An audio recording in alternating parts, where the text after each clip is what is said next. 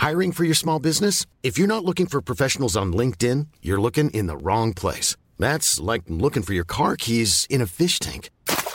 LinkedIn helps you hire professionals you can't find anywhere else, even those who aren't actively searching for a new job but might be open to the perfect role. In a given month, over 70% of LinkedIn users don't even visit other leading job sites. So start looking in the right place. With LinkedIn, you can hire professionals like a professional. Post your free job on linkedin.com slash spoken today.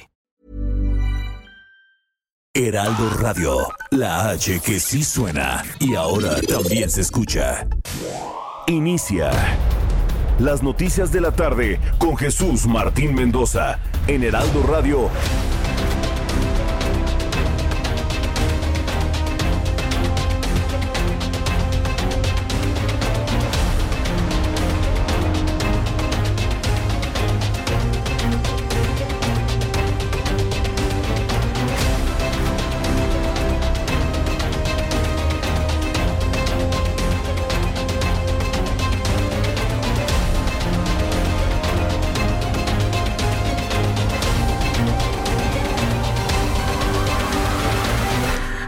6 de la tarde en punto, hora del centro de la República Mexicana. Bienvenidos, muy buenas tardes. Iniciamos el Heraldo Radio correspondiente a este jueves.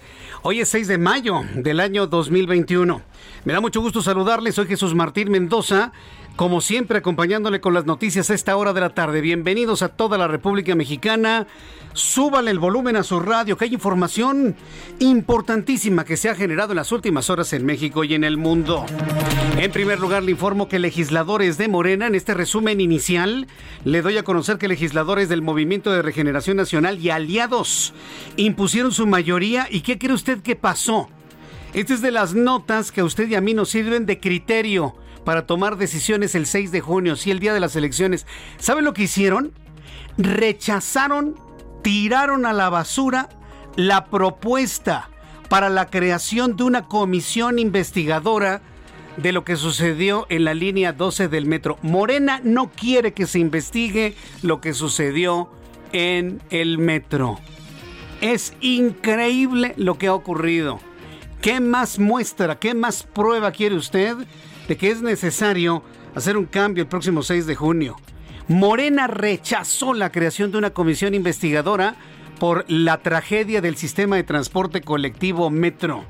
Rechazaron todas las propuestas, ¿eh? porque no hubo una, había varias, ¿no? De cómo ir a este proceso de investigación de lo ocurrido en la línea 12 del metro.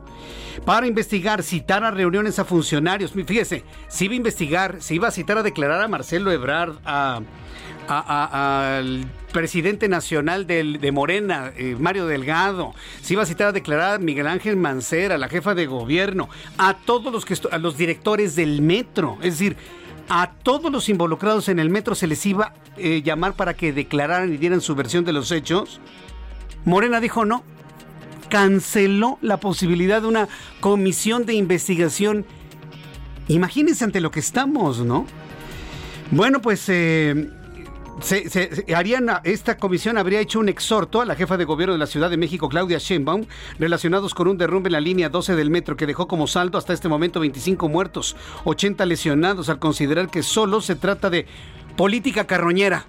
O sea, ¿cuál fue el argumento del Movimiento de Regeneración Nacional para cancelar una comisión que iba a investigar lo que había ocurrido en el metro, que porque se trata de política carroñera? Hágame usted el favor. Esa es la razón por la cual este partido no puede tener mayoría ¿eh? a partir del 6 de junio. Eso se lo digo yo, Jesús Martín, en lo personal. Esa es la razón para evitar este tipo de cosas. Para evitar este tipo de cosas. Ahora resulta que no va a haber una investigación que se realice desde una comisión. Bueno, pues le voy a tener todos los detalles de esto. Se convierte en la noticia número uno. Desde mi punto de vista es un balazo en el pie de Morena, ¿eh? Morena hubiera dicho, sí, vamos a hacer una comisión y vamos a investigar y vamos a castigar a propios y extraños. No, en este momento la imagen de Morena se hubiera ido hasta el cielo. Ah, no. Decidieron mantener en secrecía a quienes se involucraron en la construcción de la línea 12 del metro. Balazo en el pie, que ni duda quepa. Pero bueno, pues así se dieron las cosas el día de hoy. También le informo que el Tribunal Electoral del Poder Judicial de la Federación ha exhortado al presidente de este país a que respete los parámetros sobre la propaganda gubernamental. Es como el tercer o cuarto regaño Sí, señor, dije regaño. Es como el cuarto regaño que la autoridad electoral le hace al presidente de este país porque no respeta la ley. Y no la respeta porque no le importa. Él siente que por ser presidente puede hacer lo que se le venga en gana. Y no, señor presidente López Obrador. Usted no puede hacer lo que se le venga en gana. Usted es el primero que debe ceñirse a la institucionalidad y al respeto de las reglas del juego electoral. Punto, no hay más. Bueno, pues otro regaño más para el presidente de este país para evitar su difusión durante sus conferencias matutinas de todos disque sus, log, disque sus logros, eso lo dije yo, con el objeto de cumplir con los principios constitucionales de equidad e imparcialidad durante el presente proceso electoral. Lo va a seguir haciendo López Obrador, van cuatro regaños. Va a acumular como 10 o 18, ¿no? La, verdad sea dicha, ¿no? Mientras tanto, eh, Mario Delgado, quien es el presidente nacional del Movimiento de Regeneración Nacional, note usted, ¿eh? Note usted cómo la carga política ya en estos tiempos es muy alta conforme nos vamos acercando al proceso electoral. Hoy Mario Delgado, presidente de Morena, criticó que a menos de un mes de los comicios del 6 de junio, el Instituto Nacional Electoral pretenda retirarle la candidatura a Mónica Rangel a la gubernatura de San Luis Potosí. Debo decirle Debo decirle que Mónica Rangel de Morena va en tercer lugar. En tercer lugar, es decir, si nos basamos en la encuesta que el Heraldo de México publicó hace unos días de las preferencias electorales, claro, una fotografía de ese momento, Mónica Rangel va en tercer lugar. En primer lugar está Pedrosa de la Alianza PRI-PAN-PRD. En segundo lugar está la alianza entre el Partido del Trabajo y el Verde Ecologista con el Pollo Gallardo. Y hasta en un tercer lugar se encuentra eh, Mónica Rangel. Bueno, aún así, evidentemente hay una reacción desde Morena ante esta posibilidad de que le sea retirada la candidatura. ¿Qué dice ella? Bueno, pues eh, la propia candidata de San Luis Potosí por Morena asegura que es pirotecnia electoral, una filtración malintencionada hacia los medios de comunicación. Nos aseguró que ella no era precandidata cuando se cerró la plataforma el 8 de enero, era la secretaria de salud de San Luis Potosí y no se registró sino hasta el 10 de febrero, es lo que nos ha explicado en entrevista la propia Mónica Rangel. Bueno, es un caso interesantísimo. San Luis Potosí día tras día genera noticias interesantes durante el proceso electoral. Le voy a tener todos los detalles aquí en el Heraldo Radio. Dos semanas después de que la aprobación de la extensión de su mandato hasta 2024, el presidente de la Suprema Corte de Justicia de la Nación, Arturo Saldívar, ¿sabe dónde se le vio Arturo Saldívar? En Palacio Nacional. ¿Qué hacía? El presidente de la Suprema Corte de Justicia de la Nación en Palacio Nacional. Es como si de repente viéramos a López Obrador en la Suprema Corte de Justicia, ¿no? O caminando por los pasillos de San Lázaro. Sí, estamos hablando de poderes iguales, ¿no? Por lo menos yo sigo creyendo en esa institucionalidad. Yo sí. Soy de los tontos que me creo la institucionalidad, en palabras del presidente de este país. Bueno, pues Arturo Saldívar caminó por los pasillos del Palacio Nacional, donde se reunió presuntamente, porque él no quiso decir una palabra sobre ello, se reunió presuntamente con Julio Scherer, quien es el consejero jurídico de la presidencia de México. Se reunió por espacio de una hora, salió, caminó, no respondió preguntas y hoy es todo un misterio lo que finalmente sucedió al interior del Palacio Nacional. El escritor y conductor de programas de televisión Andrés, Roemer rechazó las acusaciones de violencia sexual que se han realizado en su contra.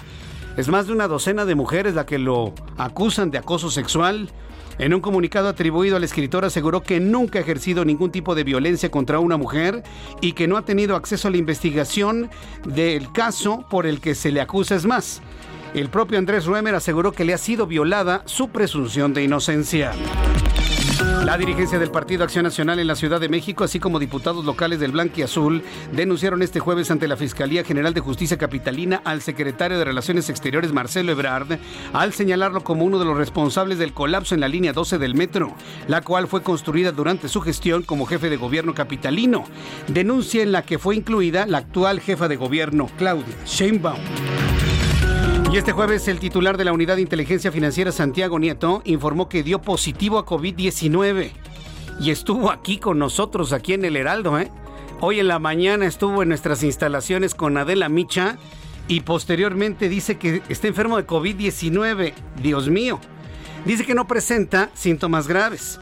El funcionario informó a través de Twitter que hasta el momento se reporta asintomático y se encuentra en total y completo aislamiento. También informo que el Instituto Estadounidense del Petróleo, la principal asociación de la industria del crudo y gas en los Estados Unidos, pidió al gobierno de Joe Biden interceder ante las políticas del presidente López Obrador de apoyar a petróleos mexicanos y a la Comisión Federal de Electricidad mediante la ley de hidrocarburos y la ley de la industria eléctrica acusan que el gobierno de México obstaculiza la nueva inversión privada y destruye el valor de los activos privados que ya están operando en el sector energético. También informo que distintas organizaciones denuncian una alarmante violencia que habría dejado cerca de 40 fallecidos en las protestas que desde hace ocho días se realizan en Colombia para manifestar su rechazo a la reforma de impuestos del gobierno de Iván Duque y a la represión de las fuerzas de seguridad que se han llevado a cabo a lo largo de las distintas jornadas. La violencia ha sido criticada por la comunidad internacional así como por organizaciones defensoras de los derechos humanos. Son las 6 de la tarde con 10 minutos hora del centro de la República Mexicana. Vamos a revisar la información con nuestros, con nuestros compañeros reporteros urbanos, periodistas especializados en información de ciudad, eh, especializados en información de ciudad. Israel Lorenzana, estás en la embajada colombiana en México. Adelante, Israel. Jesús Martín, muchísimas gracias. Efectivamente, estamos en los carriles laterales del Paseo de la Reforma, exactamente a las afueras del Consulado de Colombia, donde ha llegado un reducido grupo de colombianos, acompañados de un grupo de feministas.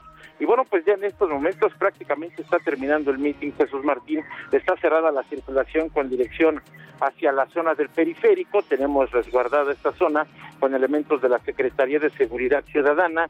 Han instalado ya aquí a las afueras de la puerta principal de este consulado algunas veladoras, algunas imágenes están lanzando algunas consignas. Por supuesto, están pidiendo el alto a la violencia en su país y que se respeten los derechos humanos, Jesús Martín. Ya los próximos minutos seguramente está abriendo la circulación. Los carriles centrales de reforma son la alternativa para quien va con dirección hacia la zona del Auditorio Nacional. El sentido opuesto sin ningún problema. La circulación fluye a buena velocidad, por lo menos en el tramo que comprende la glorieta de la Diana Cazadora y hasta la avenida de los Insurgentes. Jesús Martín, la información que te tengo. Muchas gracias por esta información, Israel Lorenzana. Hasta luego. Hasta luego, que te vaya muy bien. Saludo con mucho gusto a Javier Ruiz. ¿En dónde te ubicas, Javier? Adelante. El gusto es mío, Jesús Martín. ¿Qué tal? Excelente tarde. Nos encontramos recorriendo la zona sur de la Ciudad de México. Hace unos momentos lo hicimos a través del circuito interior. El avance todavía pues es constante, al menos para quien se desplaza de la calzada de Tlalpan. Y esto en dirección hacia los ejes 5 y 6 sur. En general, la circulación es favorable en carriles centrales. Únicamente moderar la velocidad para evitar alguna infracción o algún accidente el sentido opuesto del circuito, también con avance constante, algunos rezagos nada más en la lateral para la incorporación con la calzada de Tlalpan, pero todavía nada para tomar alguna alternativa. Tenemos a la vista a Tlalpan, aquí poco a poco comienza a incrementarse la zona de automóviles, al menos para quien se desplaza del eje 5, del eje 6, y esto para llegar al entroque con el circuito interior o más adelante para llegar a la incorporación con la avenida Miguel Ángel de Quevedo y el sentido opuesto en general el avance es constante, incluso es una buena alternativa para quien desea llegar hasta los ejes 5 6 sur o bien para continuar al viaducto Río de la Piedad. De momento, Jesús Martín, el reporte que tenemos. Muchas gracias por la información, Javier Ruiz. Estamos atentos, buenas tardes. Hasta luego, muy buenas tardes. Alan Rodríguez, ¿en qué punto del Valle de México te encuentras? Adelante, Alan. Jesús Martín, amigos, muy buenas tardes. Tenemos el reporte de vialidad desde la calzada Desierto de los Leones, la cual esta tarde, a partir de Periférico y hasta la zona de la Alcantarilla, presenta asentamientos para quienes se dirigen hacia la parte alta de la alcaldía Álvaro Obregón. Una alternativa de movilidad para evitar retrasos es en estos momentos la avenida Toluca, la cual presenta un mejor avance. En el sentido contrario, la circulación de vehículos desde la zona de San Bartolo a Meyalco hasta el periférico es con constante, maneje con mucha precaución, ya que en esta parte de la ciudad tenemos una ligera lluvia. Por otra parte, comentarte que en estos momentos ya se dirigen los equipos de emergencia y del sistema de aguas de la Ciudad de México a la calle 5 de Mayo y Benito Juárez, esto en la colonia San Andrés Totoltepec, alcaldía de Tlalpan, en donde se registra una gran fuga de agua, la cual ha sido reportada por vecinos. Por lo pronto, es el reporte que tenemos. Muchas gracias por esta información, Alan Rodríguez. Estamos al pendiente. Buenas tardes. Hasta luego, muy buenas tardes. Cuando son las 6 de la tarde con 14 minutos hora del centro de la República Mexicana, revisamos información de nuestros corresponsales en la República Mexicana. José Alemán, nuestro corresponsal en San Luis Potosí. Adelante, José, te escuchamos. Gracias Jesús Martín, muy buenas tardes para informarte y informarle al auditorio que el Congreso del Estado aprobó por unanimidad de las y los diputados declarar el 14 de mayo de cada año como el Día por la Justicia para las Víctimas de Feminicidio en el Estado de San Luis Potosí, lo que representa un proceso de reparación simbólica del daño encaminado a conmemorar la memoria de estas víctimas y de sus derechos. Jesús Martín, con la aprobación de este decreto enviado por eh, familiares de las víctimas de feminicidio, así como de colectivos feministas, los tres poderes del Estado y los 58 ayuntamientos de la entidad deberán organizar cada 14 de mayo eventos, foros y conferencias que vayan encaminados a la sensibilización de la problemática, así como el acceso a la justicia para las víctimas de feminicidio. Jesús Martín, para mañana, en ocho días, 42 familias de víctimas de estos tipos de delitos, así como organizaciones de la sociedad civil, tienen programada la instalación del primer memorial con la colocación de una estatua de una mujer en la Plaza de Armas. Jesús Martín, mientras se desarrollaba la sesión del Congreso, del Pleno, diversos colectivos y familiares de mujeres asesinadas colocaron diversas eh, cartulinas afuera del salón de plenos que daban testimonio de este drama que golpea tanto aquí a San Luis Potosí. Jesús Martínez, la información. Gracias por la información, eh, José Alemán, y también estaremos muy atentos de toda la configuración política en San Luis, que la verdad está muy interesante. Gracias, José. Con gusto. Saludo a Jorge Sánchez, nuestro corresponsal en Tlaxcala. Adelante, Jorge, ¿qué información nos tienes esta tarde? Muchas gracias. Pues efectivamente, el líder nacional del PRI, Alejandro Moreno Cárdenas, aseguró que su partido y la Alianza va por México le arrebatarán al presidente Andrés Manuel López Obrador la mayoría de las curules en la Cámara de Diputados en la elección del próximo 6 de junio. Esto lo dijo después de una reunión masiva en el municipio de Zacatelco, aquí en Tlaxcala, para respaldar a Anabel Ábalos en Pualteca en sus aspiraciones a la, a la gobernatura del Estado. El presidente del Revolución Institucional aseguró que México necesita una oposición responsable que garantice un verdadero equilibrio en la toma de decisiones eh, mencionó que están fortalecidos en 219 distritos en los que van en coalición con el PAN y con el PRD y en todos los distritos de la República, en los 300, existen buenas expectativas y bueno, pues eso fue lo, lo que comentó el líder nacional del PRI aquí en Tlaxcala. De la misma manera, aseveró que desde la Cámara de Diputados garantizarán el presupuesto para que haya apoyo para mujeres, para el campo y para rescatar los programas sociales que eliminó el gobierno de López Obrador. Respecto de la elección aquí en Tlaxcala, aseguró que Ábalos en Pualteca lleva un paso firme y ascendente en las encuestas, por lo que pidió el voto para retener la gubernatura del Estado en virtud de las malas decisiones y el desastre que dijo Morena representa en el gobierno y en la toma de decisiones. También acudió a Tlaxcala para respaldar a candidatos a diputados locales, federales y presidentes municipales de Zacatelco, Apizaco, Tlaxcala, que son de los municipios más importantes aquí en el estado de Tlaxcala. Muy bien, gracias. Muchas gracias, Jorge Sánchez. Excelente tarde. Excelente tarde también para nuestro compañero reportero. Son las 6 de la tarde con 18 minutos hora del centro de la República Mexicana. Vamos a revisar lo que sucedía un día como hoy en México, el mundo y la historia con Abraham Arreola. Amigos, bienvenidos. Esto es un día como hoy en la historia. 6 de mayo. 1811, en Chihuahua, el comandante Nemesio Salcedo nombra la comisión o junta militar que habrá de juzgar a Miguel Hidalgo y a los demás jefes insurgentes. 1839 nace Gabriel Mancera, quien se destacó como político empresario y filántropo. 2004, en Estados Unidos se transmite el último episodio de la exitosa serie de comedia Friends of Friends of Friends, la cual tuvo 10 temporadas e incluso ahora sigue siendo todo, todo un clásico. Además, hoy es el Día Internacional sin dietas. Vámonos por unos tacos o unas hamburguesas. Amigos, Jesús, Orlando. Ay, no, está Orlando. Muchísimas gracias. Esto fue un día como hoy en la historia. Gracias. Gracias, Abraham Arreola. Qué buena noticia. Ya me quitaste el remordimiento de encima. Gracias, mi querido eh, Abraham Arreola, por el Día Internacional sin Dietas. El Día Internacional sin Dietas, imagínense. Yo, yo conozco a quien se pone a dieta, ¿no? Y ha bajado muchísimo de, de peso, por supuesto. Pero es el Día Internacional sin Dietas. Bueno, pues si usted comió más de lo debido, no se preocupe. Hoy puede hacerlo. Mañana a correr 20 kilómetros. No, no es cierto, no, no, no corra tanto. a, correr lo que tiene usted que correr, hacer el ejercicio que usted tiene que hacer y cuídese mucho, por favor. Son las 6 de la tarde con 20 minutos hora del centro del país. Vamos a revisar las condiciones meteorológicas para las próximas horas. El Servicio Meteorológico Nacional, que depende de la Comisión Nacional del Agua, nos informa sobre las condiciones que habrán de prevalecer durante las próximas horas. Mire que el sol que está cayendo en el centro del país nos indican, nos hacen pensar que por lo menos lluvia como la de ayer por la noche, la noche y la madrugada no la vamos a tener, pero ah, hay que decirlo como es, bendita lluvia de anoche. ¿eh? Bendita lluvia de anoche. Que se abrió un socavón, que alguien se le inundó algo. Sí, estoy de acuerdo. Vivimos en medio de un lago, nada más no se le olvide. La Ciudad de México está construida sobre un lago y el agua siempre va a reclamar sus espacios. Eso lo tiene usted que saber pero la verdad bendita lluvia. Fue muy poca lluvia como para decir que se está terminando la sequía, no, para nada. Pero cómo refrescó los jardines, refrescó los parques, refrescó la ciudad. Hoy amanecimos con un aire limpio, fresco, rico. Usted salía a la calle y olía tierra mojada.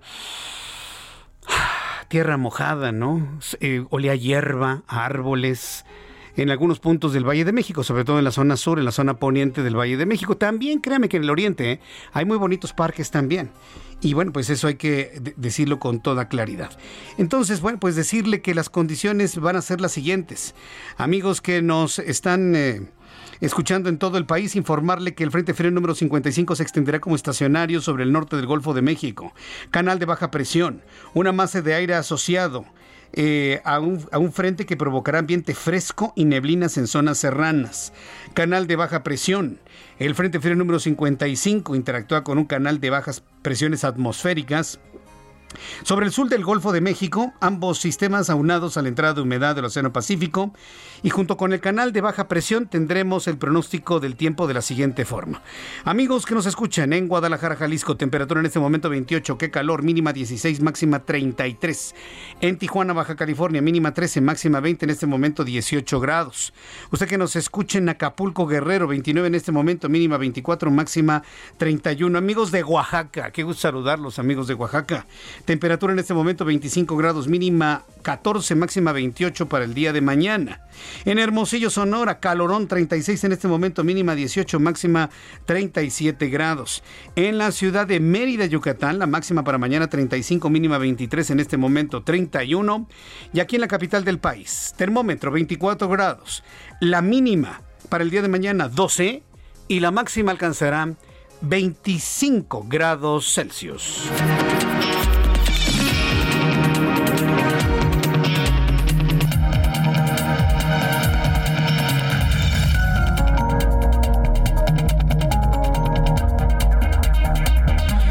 Son las 6 de la tarde con 23 minutos, las 6 de la tarde con 23 minutos hora del centro de la República Mexicana.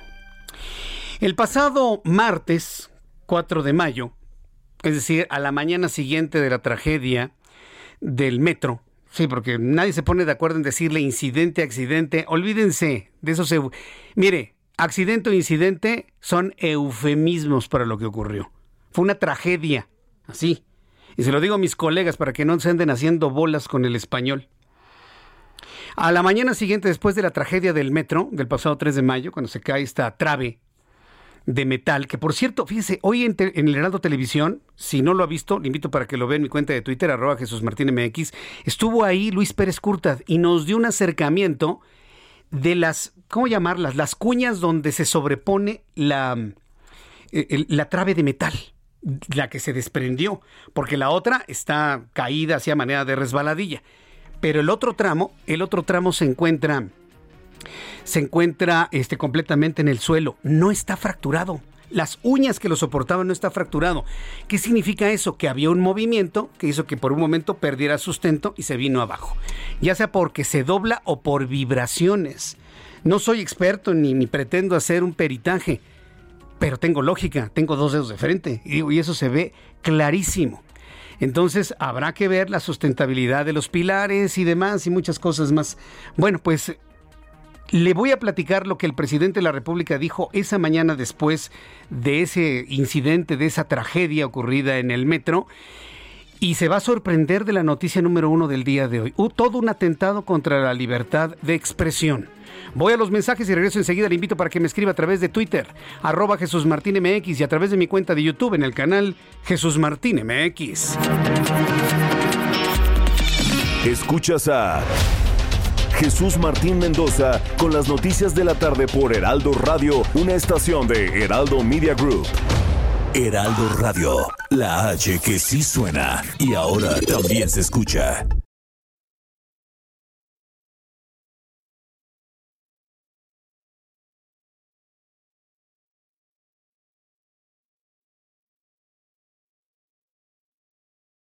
Heraldo Radio, la H que sí suena y ahora también se escucha.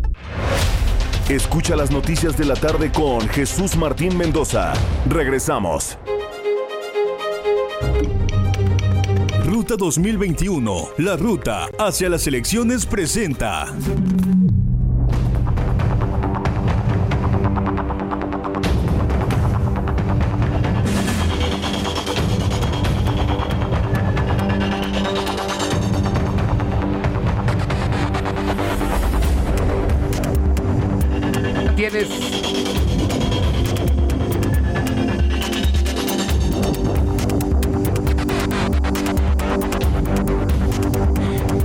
Son las 6 de la tarde con 30 minutos hora del centro de la República Mexicana. Bueno, lo que escucharon en la radio fue este, algunas cosas que le digo a Giovanna Torres, nuestra coordinadora general de información del Heraldo Radio, de nuestro programa de noticias. Y bueno, pues así sucede. Los programas en vivo, pues ¿qué quiere? así sucede cuando pasa. Bien, pues vamos a continuar con la información aquí en el Heraldo Radio. ¿Sabe con quién voy a platicar un poco más adelante? Con Maru Campos. Maru Campos es la candidata del Partido Acción Nacional a la gubernatura de Chihuahua. Ha sido una de las candidaturas y una de las campañas sin duda más intensas que hemos tenido en los últimos, en las últimas semanas. Eh, sobre todo por el contexto, ¿no? Por la forma en la que Maru Campos se hizo finalmente de la candidatura. Una candidatura que algún grupo del PAN no quería, ¿no? Y que querían más al senador Madero que a Maru Campos, pero finalmente Maru Campos ha logrado ya en varias encuestas repuntar a sus opositores y bueno, pues en este momento ir no en caballo de Hacienda, pero sí con cierta comodidad para en un momento dado poder ganar la elección del 6 de junio y hacerse de la gubernatura del estado de Chihuahua para el Partido Acción Nacional. Entonces, bueno, en, unos instantes voy a platicar, voy a platicar con ella. Le estaba adelantando hace unos instantes, y a reserva de tener la, comunicación con, eh, con Maru Campos, le comentaba hace unos instantes que López Obrador el martes pasado se lanzó con el martes y el miércoles. Hoy ya no sé porque ya mire, el, señor me cansa con sus discursos matutinos que solamente están hechos para dividir, dividir, dividir, dividir y enfrentar a los mexicanos. Es lo único que hace bien, dividir y enfrentar a la sociedad mexicana. Eso es lo único que hace López Obrador. Y por el hecho que yo diga eso, por el hecho que yo diga esta verdad comprobable, que el presidente gobierna desde una conferencia matutina y nada más se dedica a confrontar a los mexicanos y a dividirnos, cosa que no le he perdonado desde que fue jefe de gobierno porque desde entonces lo hizo. El hecho que yo diga esto con toda mi libertad de expresión ha hecho que este señor califique que hoy se vive un oscurantismo mediático, que es un tiempo muy oscuro, que los medios de comunicación somos lamentables. ¿Por qué, presidente?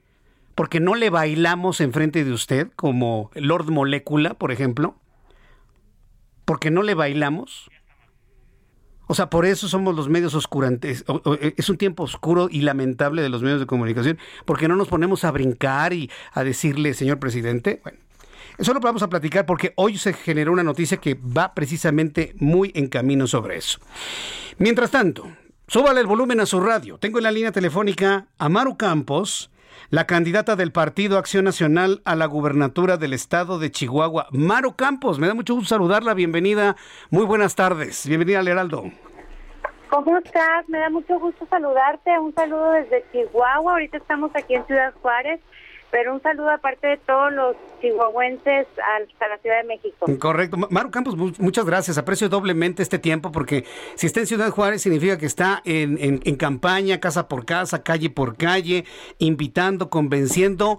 Una campaña que ha dado resultados y que lo vemos precisamente en las más recientes encuestas en todo el país. ¿Cómo se siente en este momento, Maru Campos, a cuatro semanas del proceso electoral? Bien, bien, bien, muchas gracias. Ha sido una campaña intensa, una campaña muy distinta.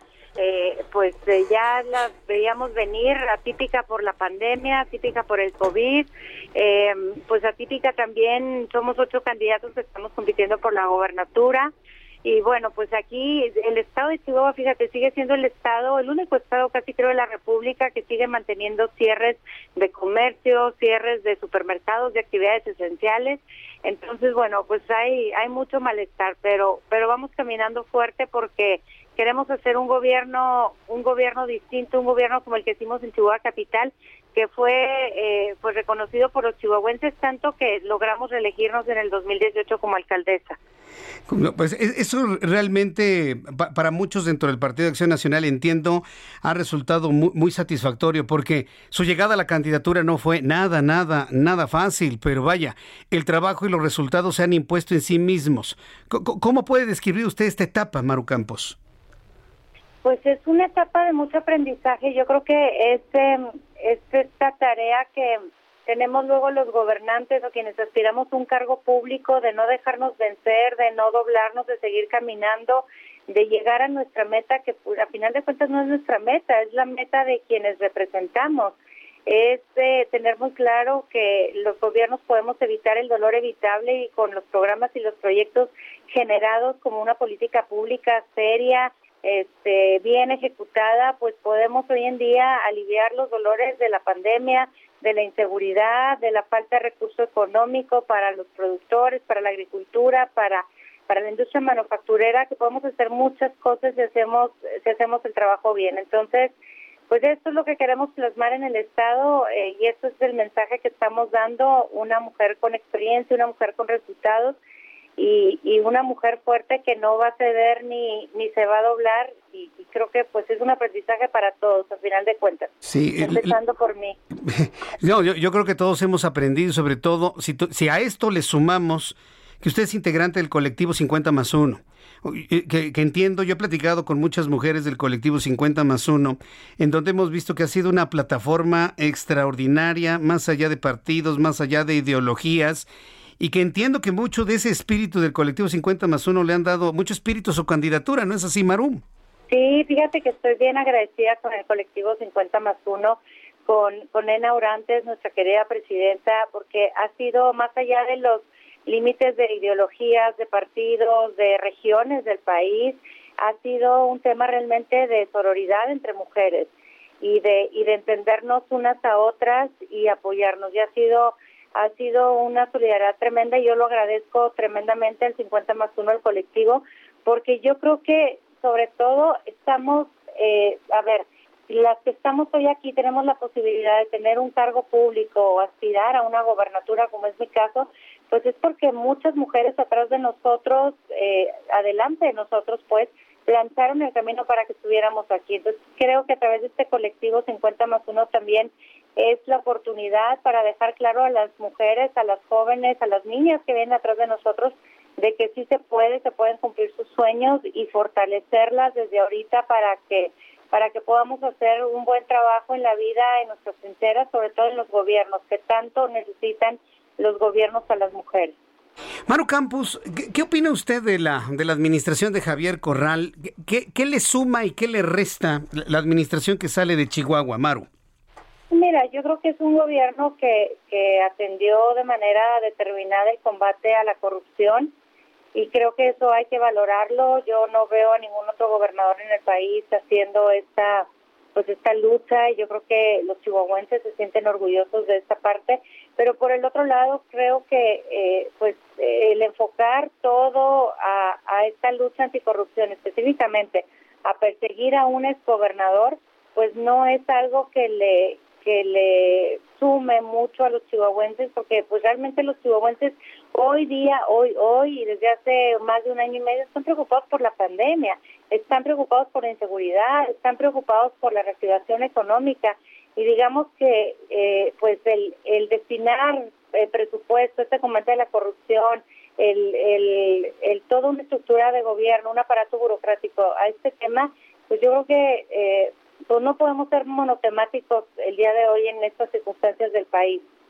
Estoy completamente de acuerdo. Yo creo que el ser monotemáticos en este momento no es ninguna opción, sino que hay que estar metidos en todos los temas. Tema de seguridad, mire, yo sé que en todo el país se vive en mayor o menor medida el drama de la inseguridad. En el caso de Chihuahua, fíjese, hoy tuve la oportunidad de platicar con Adrián Levarón, sí, el integrante de esta familia que todos conocemos su tragedia eh, eh, hace algunos años. Y bueno, pues él me comentaba de que él se siente perseguido por el gobernador Javier Corral, inclusive hasta siente amenazas para su integridad física. Yo le preguntaría, usted de ganar las elecciones y ser la próxima gobernadora del estado de Chihuahua, ¿qué acercamientos tendría con la familia Levarón y otras familias más que han sido víctimas de terribles ataques y acosos en su seguridad personal? Mira, me tocó ya platicar justo con, con Adrián y con Shalom, su esposa, y bueno, comparto híjole, este, obviamente no puedo sentir esta tragedia tan grande, pues como ellos obviamente la sienten, pero, pero estoy tremendamente solidarizada con, con lo que pasó, eh, con ese terrible masacre que no podemos dejar que pase nunca, nunca más, pero también con las causas que ellos buscan de justicia eh, y, y, que tengo eh, pues de primera mano la, la, el conocimiento de la situación que están viviendo y, yo me solidarizaré con ellos, no porque eh, tengamos eh, pues esta, eh, digamos, porque nos hayamos conocido, hayamos tenido buenas pláticas, no, sino porque es un tema de justicia, porque hay que hacerles justicia tanto en lo que pasó con la masacre como en la persecución y las acciones que se están generando de esa persecución. Les están invadiendo tierras, les están quitando siembras, están hay denuncias que ellos mismos han interpuesto sobre sobre situaciones que unos que terceros les están haciendo a sus a sus tierras a sus siembras y gobierno del estado no hace absolutamente nada ni la fiscalía general del estado tienen ahí sí tienen detenidas las denuncias ahí sí tienen detenidos a los ministerios públicos ahí sí tienen detenidos la estructura gubernamental entonces a ver, por una parte con Maru se ensañan y van por ella, pero realmente no van por los delincuentes. Entonces es una es una incongruencia muy grande. Vaya, una incongruencia, el problema de la inseguridad, que bueno, es, un problema transversal a otros temas en cualquier parte del país. Por ejemplo, desarrollo económico. Ahí en el desarrollo económico, en impulsar la economía luego de la pandemia, ¿cuál es la propuesta central de Maru Campos por el estado de Chihuahua? Pues lo primero, lo primero es la vacunación, porque si logramos la vacunación para todos los chihuahuenses y logramos una alianza fuerte con el sector empresarial y con la sociedad civil organizada, que ya lo hice como alcaldesa en cinco años de, de, gobierno municipal, bueno, yo creo que si logramos esa vacunación podemos dar certeza a la, a la economía, podemos dar certeza a las inversiones, dar certeza a la promoción de que Chihuahua es un es un buen estado para para invertir y lograr la reactivación económica y, y no son sueños guajiros yo estoy segura que el 6 de junio vamos a poder organizarnos y colaborar entre sectores y los chihuahuenses como lo hemos hecho en otras épocas de la historia de México eh, para para poder salir adelante por supuesto que sí. Entonces, vacunación, punto número uno, preocupación principal. ¿Cómo va el porcentaje de vacunados en Chihuahua hasta este momento, Maru? No, pues va muy bajo. Eh, de hecho, se, digamos que se anuncia la vacunación y luego se interrumpe y luego dicen que en cinco días más van a empezar la vacunación. Y bueno, pues es un desorden por todos lados, pero yo te puedo decir que ahorita tenemos, Chihuahua Capital tiene el índice más alto de contagios en el estado tenemos aproximadamente 100 contagios diarios, más de 100 contagios, y tenemos saturados los hospitales. Y bueno, pues estoy hablando de Chihuahua Capital. Pero la vacunación no debe de ir más allá del 20% de vacunación. Bien, pues Maru Campos, este, yo espero tener la oportunidad de volver a platicar con usted antes del 6 de junio, porque va a ser muy importante pues ir viendo los resultados de una campaña aquí en el Heraldo de México. Tomaremos antes de esa fecha otra fotografía del momento en cuanto a las intenciones de voto en la que tengo frente a mí. Bueno, está prácticamente, están prácticamente empatados, eh, pero también con un con un importante porcentaje todavía de indecisos. Me imagino que debe haber alguna palabra para convencer a esos indecisos. ¿Cuál sería ese mensaje para los indecisos para que decidan ir por su candidatura, Maru? Certeza, certeza.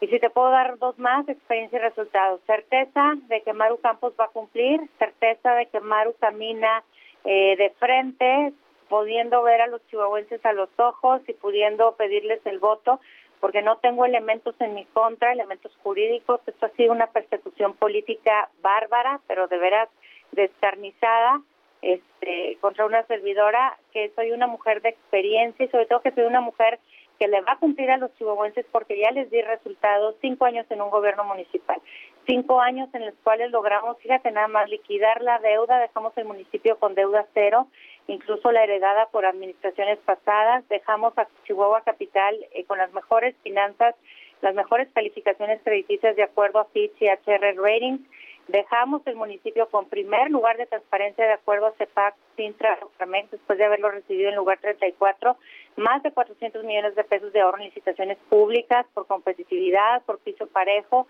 Entonces, eh, bueno, la certeza de que vamos a hacer las cosas bien, la certeza de que puedo caminar con la conciencia tranquila de que van a tener gobernadora y van a tener, eh, pues sí, vamos a vamos a gobernar el estado y sobre todo de que les vamos a cumplir a los chihuahuenses. Manu Campos, ha sido un verdadero gusto tenerla en nuestro programa de noticias. Muchas gracias por este al tiempo. Contrario. Y gracias muy, a ti. muy pendientes de su campaña. Gracias. Y saludos al colectivo, ¿eh? También, saludos al Gracias. colectivo.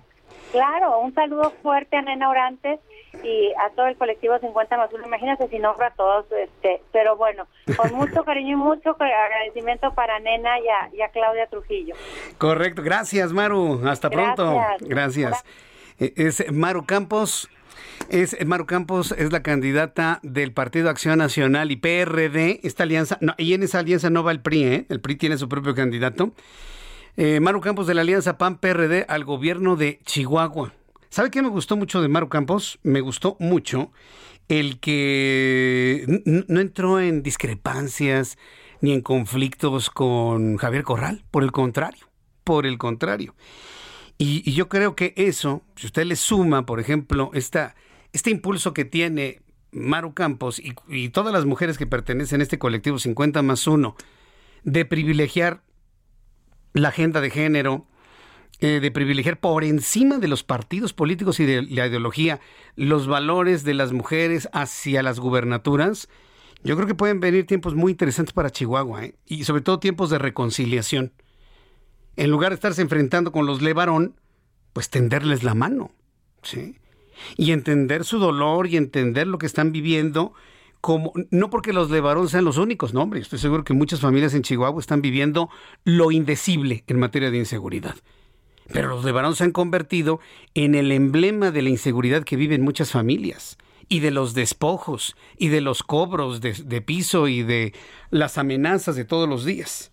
De ahí la importancia de platicar con una candidata como ella, como Maru Campos. Entonces le deseo muchísimo éxito. Son las 6 de la tarde con 47 minutos, hora del centro de la República Mexicana. Vamos a, a la nota que le he estado anunciando desde antes de los mensajes comerciales. Le decía que López Obrador el martes arremetió contra los medios de comunicación diciéndonos que éramos lamentables, que estábamos en la oscuridad, de que apoyamos a grupos corruptos. Hágame usted el favor. Todo porque no le hacemos loas, no le bebemos los alientos y no le andamos bailando al presidente. Que se escuche bien en todo el país lo que acabo de decir. Ahora resulta que para que nos califiquen de honrosísimas excepciones, tenemos que estar así como muñequitos de trapo, bailándole en la matutina, haciéndole preguntas a modo que le pasa ahí alguien, al, reporterito, como el señor Lord Molecula, ¿no? Imagínense en qué, en qué país estamos, donde el presidente ve como ejemplo de periodismo a Lord Molecula. Tristísimo, ¿no? Tristísimo. Pero bueno, eso es la característica. Esa es la característica que nos toca vivir. Bueno, sale, arremete el presidente contra los medios de comunicación. Está furiosísimo con el Instituto Nacional Electoral. Está furiosísimo con el Tribunal Electoral del Poder Judicial de la Federación. No con su presidente del tribunal. A él sí lo quiere y seguramente hasta una carne asada ya lo invitó. Seguramente, no estoy especulando. Adivinen lo que acaban de proponer los morenistas en el Congreso, en lo que les queda de mayoría en el Congreso. Porque estoy seguro de que va a cambiar la configuración del Congreso. Escuche esto, súbale el volumen a su radio. Martí Batres Guadarrama, que por cierto, Martí quiere ser presidente de México, ¿eh? Martí Batres quiere ser presidente de México. Y que no me diga que no. Quiere ser Martí Batres, Ricardo Monreal, Gerardo Fernández Noroña. Ellos tres quieren ser presidentes de este país. Entonces lo digo para que usted vaya ahí calculándole. ¿eh? Bueno. Martí Batres Guadarrama, senador por Morena, presentó este jueves una iniciativa de reforma, fíjese, a la Ley General de Instituciones y Procedimientos Electorales. Ok, hasta ahí vamos bien. El señor Batres, ¿sabe qué es lo que propone en su iniciativa? Está proponiendo con el objetivo de que los consejeros electorales se abstengan de omitir opiniones, fíjese, que se abstengan los consejeros electorales de omitir opiniones, eso es una violación a, a la libre expresión, Martí.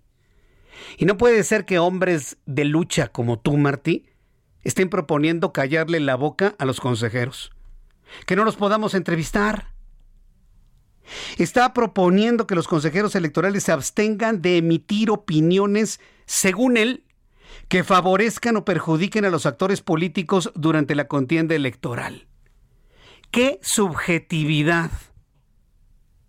Porque para Morena, el que se haga una entrevista con un consejero electoral que nos dice, los candidatos de Morena violaron la ley porque no cumplieron con la presentación de su informe precampaña, eso es perjudicar a sus candidatos. Eso es perjudicar a sus candidatos, revelar y transparentar que están en infracción de una ley. Ah, bueno, pues la iniciativa de Martí Batres va encaminada a taparle la boca a los consejeros electorales. Esa es la tónica de este gobierno, ¿eh? Esa es la tónica. La tónica de callar bocas, de violentar la libertad de expresión que ha costado litros de sangre en este país. ¿Sabe qué? No lo vamos a permitir. Hoy van a ser los consejeros. Al ratito van a ser los magistrados. Y al ratito van a decir, cállenle la boca Jesús Martín. ¿Y todos qué vamos a hacer? ¿Bajar las manitas? Es decir, sí, sí, como usted diga. No, señores. La libertad de expresión ha costado mucha sangre en México. Y el que yo pueda decir esto en estos micrófonos, con esta libertad, que no es ninguna mentira, no es ninguna mentira, ha costado mucho, mucho, muchísimo tiempo y muchísima sangre. Esta propuesta se produce luego de que previamente el legislador anunció que presentará una iniciativa para que los consejeros electorales se abstengan de realizar conductas que afecten o favorezcan a partidos políticos y candidatos. Les están tapando la boca. Ok, que la aprueben, que la revise el Senado de la República, que pase y se promulgue. Señores, los periodistas vamos a ser los primeros en hacer una acción de inconstitucionalidad porque este esta reforma está en clara violación al artículo 6 y 7 de la Constitución. Otra iniciativa más claramente violatoria de nuestra Carta Magna. Mire, cuando estos señores de Morena juraron guardar la Constitución, vaya que lo hicieron muy bien, lo vuelvo a decir, la han guardado pero en un cajón. ¿De verdad, Martín, no te das cuenta que una propuesta de reforma así violenta el artículo 6 y 7 y violenta el derecho a la información? La libre expresión y el derecho de los ciudadanos a informarse, es inaudito. Ese es el camino que está siguiendo Morena, ¿eh? Ese, el de callar las bocas. O dígame a alguien qué hay detrás de esto. Si yo estoy equivocado, ok, de acuerdo, estaré equivocado. Pero que alguien me diga qué hay atrás de esta iniciativa. No, no, que los consejeros no se metan. Tienen resguardada su libertad de expresión aquí y en cualquier lado, también los consejeros. Y lo que han hecho, no han, dado opiniones de valor político, han dado opiniones de carácter técnico con la ley. Presénteme alguna opinión de un consejero de valor, de valor partidista de valor electoral. Han sido opiniones técnicas con base en la aplicación de la ley. Lo mismo han hecho los magistrados. Entonces imagínense ante lo que estamos. Evidentemente es una propuesta, yo no creo que vea la luz, pero fíjese nada más lo peligroso de esto. Fíjese nada más lo peligroso de esto. José Miguel Vivanco, director de la División de Américas de Human Rights Watch, afirmó que el presidente de la República, eh, Andrés Manuel López Obrador, busca anular los organismos de control público y asfixiar a la sociedad civil. Esto lo está diciendo Human Rights Watch. No lo está diciendo uno de los periodistas favoritos de López Obrador. No, lo está diciendo un organismo internacional, o que también es un organismo FIFI también pertenece a los grupos de intereses creados, utilizando las palabras del señor López Obrador. Entonces imagínense, Human Rights Watch está advirtiendo que el presidente de este país busca anular los organismos de control público y asfixiar a la sociedad civil. Después de los anuncios, le voy a tener más de esta información las reacciones a nivel internacional de lo que está ocurriendo en México. Estamos en un punto importantísimo para poder salvar a nuestro país y salvaguardar las libertades que tanto nos han costado. ¿eh? Usted sabe lo que le estoy diciendo. Entonces, mire, voy a ir a los anuncios. Al regreso le tengo un resumen con las noticias más importantes, actualización de los números de COVID-19. Le tendré a mis compañeros reporteros urbanos y le invito para que me escriba a través de Twitter, arroba Jesús Martín MX y a través de nuestro canal de YouTube en el canal Jesús Martín MX. Escuchas a Jesús Martín Mendoza con las noticias de la tarde por Heraldo Radio, una estación de Heraldo Media Group. Heraldo Radio, la HCL se comparte, se ve y ahora también se escucha. Heraldo Radio, la HCL se comparte, se ve y ahora también se escucha. Escucha las noticias de la tarde con Jesús Martín Mendoza. Regresamos.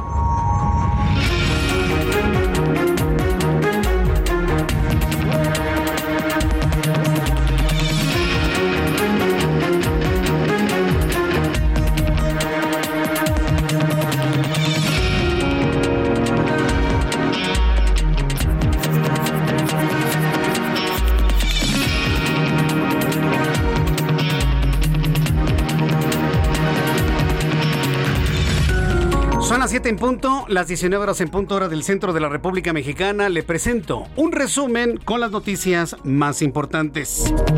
En entrevista para este espacio de noticias, Maru Campos, candidata del Partido Acción Nacional a la gubernatura de Chihuahua, dijo que aunque es una campaña típica, el estado sigue siendo uno de los estados que mantiene los cierres de comercio y destacó que se ha tenido mucho aprendizaje durante el camino a su candidatura pero así ha trabajado para lograr un buen trabajo, un buen resultado en la campaña electoral y quiere expresar que a través de ella, que es una mujer fuerte, con experiencia, aunado a lo que significa ser parte del colectivo 50 más 1, pues se ha solidarizado con ella y a través de este colectivo quiere dejar un camino claro de que las mujeres pueden lograr lo que se propongan. Fue lo que dijo Maru Campos. Más adelante le voy a tener algún fragmento de la entrevista que concedió al Heraldo Radio. Durante la sesión de este jueves, el Congreso de Tamaulipas recibió formalmente la notificación de la Cámara de Diputados sobre la procedencia del desafuero del gobernador Francisco Javier García Cabeza de Vaca, la cual aseveraron ya fue atendida, por lo que el tema se dejará en manos de la Suprema Corte de Justicia de la Nación. Y frente a la incertidumbre económica que enfrentan los familiares de quienes perdieron la vida o resultaron lesionados durante el colapso de un tramo de la línea 12 del metro, la Asociación Mexicana de Instituciones de Seguros surgió al sistema de transporte colectivo Metro como cliente de la aseguradora Grupo Mexicano de Seguros responda ya a las demandas y es tiempo de que empiecen a fluir las reclamaciones de los seguros.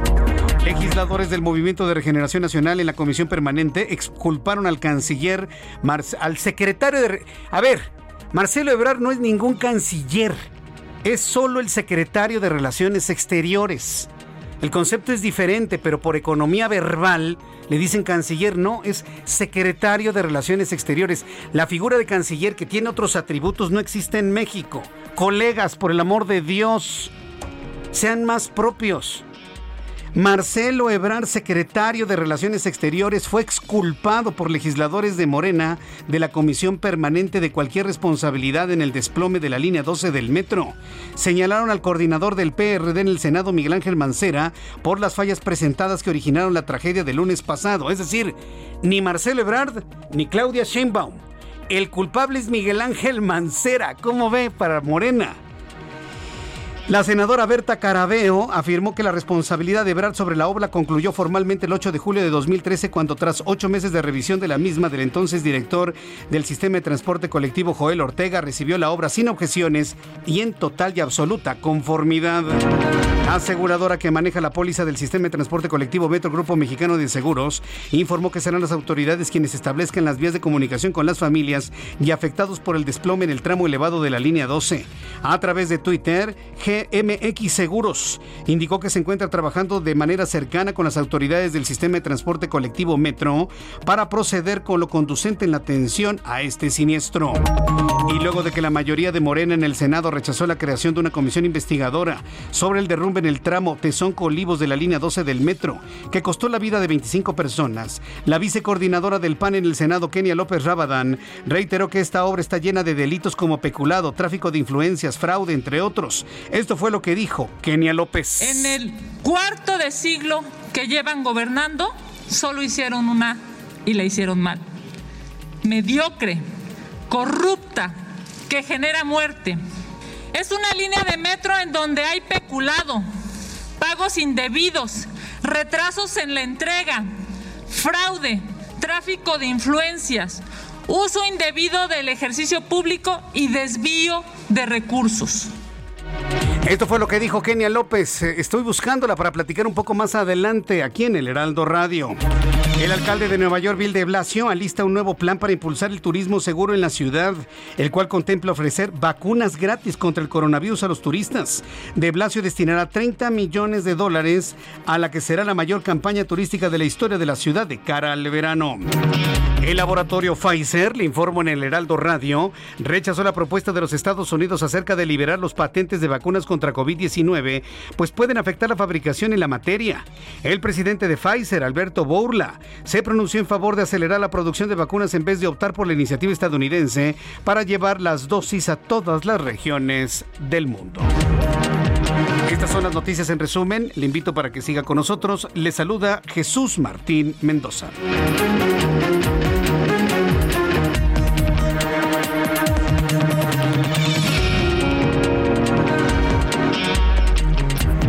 Son las 7.5, las 19 horas con 5 minutos, hora del centro de la República Mexicana. Les saluda Jesús Martín Mendoza. Gracias por estar con nosotros con las noticias a esta hora de la tarde. Bienvenidos amigos de Monterrey. Ya están aquí las noticias como a usted le gusta escucharlas, claro, a través del Heraldo Radio 90.1 de FM con su servidor Jesús Martín Mendoza. Hemos tenido una primera hora, bueno, intensísima, ¿eh? Intensísima. Sí, y quiero decirle, si, no está enterado, que el Movimiento de Regeneración Nacional Primero, rechazó la creación de una comisión que investigue el accidente de la línea 12 aquí en la capital de la República. Y además está promoviendo una iniciativa para taparle la boca a los consejeros electorales en lo que considera Martí Batres declaraciones que pueden afectar o favorecer a, favorecer a candidatos. Hace tantos años que yo no escuchaba una iniciativa que violentara la libertad de expresión. Sí, sé que hay quien defiende este tipo de cosas, ¿no? Pero nosotros vamos a defender nuestra libertad de expresión y la libertad y el derecho que tiene usted de informarse. Usted tiene el derecho de en un momento dado conocer la opinión de un consejero presidente del INE o de un consejero electoral sobre un tema electoral, evidentemente, de elección, desde el punto de vista técnico, legal, constitucional. Usted tiene el derecho de recibir esa información. Bueno, hoy Morena está intentando que ni eso tenga usted. Así, nada más para que vea, ¿eh? nada más para que le vaya midiendo. Vamos con nuestros compañeros reporteros urbanos, periodistas especializados en información de ciudad. Empiezo con mi compañero Israel Lorenzana. Adelante, Israel.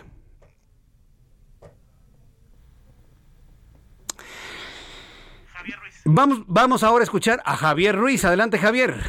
Hola, Jesús Martín. Saludo con gusto. Excelente tarde. Ya tenemos información de la zona centro de la Ciudad de México, específicamente del primer cuadro de la capital, en el asta bandera del Zócalo de la ciudad han llegado cerca de 10 personas a colocar pues un pequeño homenaje a las personas que desafortunadamente fallecieron en el accidente de la línea 12 del metro. Han llegado con ramos de flores, con dos pancartas y también algunas veladoras. Ellos nos han referido que son ciudadanos que prácticamente se organizaron aquí en el Zócalo de la ciudad y comenzaron a comprar pues estas flores, estas veladoras y quien esté llegando a visitar el centro histórico pues los están invitando a que coloquen pues esta una flor, una veladora, justamente como homenaje a las víctimas de, que fallecieron desafortunadamente. La circulación del 20 de noviembre del primer cuadro de la capital pues no se ve afectada, en general el avance es bastante aceptable, únicamente sí manejar con precaución por el constante cruce de personas que tenemos en todo este perímetro y sobre el eje central todavía tenemos problemas viales, al menos los pudimos observar de la avenida José Marista Saga y esto en dirección hacia la calle de Venustiano Carranza. De momento, Jesús Martín, el reporte que tenemos. Muchas gracias por la información, Israel Lorenzana. Hasta luego. Hasta luego. Vamos con nuestro compañero, era Javier Ruiz, era Javier Ruiz. Voy con mi compañero Alan Rodríguez. Adelante, Alan, qué gusto saludarte. Muy buenas tardes. Hola, ¿qué tal Jesús Martín? Amigos, muy buenas tardes. Yo me encuentro en estos momentos en la colonia CTM Culhuacán, sexta sección, alcaldía de Coyoacán. En este punto ya tenemos presencia de peritos de la Fiscalía General de Justicia de la Ciudad de México, quienes van a realizar la diligencia correspondiente por la muerte de un hombre a quien lamentablemente le cayó un árbol encima, esto producto de las fuertes rachas de viento. Este accidente ocurrió en la calle de Manuela Cañizares, esquina con el andador de la primavera y pues bueno, lamentablemente este hombre perdió la vida inmediatamente. Por ese motivo tenemos un corte a la circulación en este punto vigilancia por parte de la Secretaría de Seguridad Ciudadana y la vialidad será pues eh, reabierta para la circulación vehicular una vez que los peritos retiren el cadáver de este hombre de aproximadamente 40 años de edad, quien les, les recordamos perdió la vida al momento en el que un árbol le cayó encima. Por lo pronto es el reporte que tenemos. Muchas gracias por esta información Alan Rodríguez. Continuamos al pendiente, buenas noches. Israel Lorenzana, qué gusto saludarte. Adelante, Israel. Jesús Martín, gracias. Pues dábamos a conocer la movilización que se registró a las afueras del consulado de Colombia, donde llegó un grupo de feministas, estuvieron lanzando algunas consignas, llevaron a cabo algunas pintas y después decidieron salir en marcha con dirección hacia la estación del metro Insurgentes. Estamos ubicados precisamente aquí en la glorieta de Insurgentes, Jesús Martín.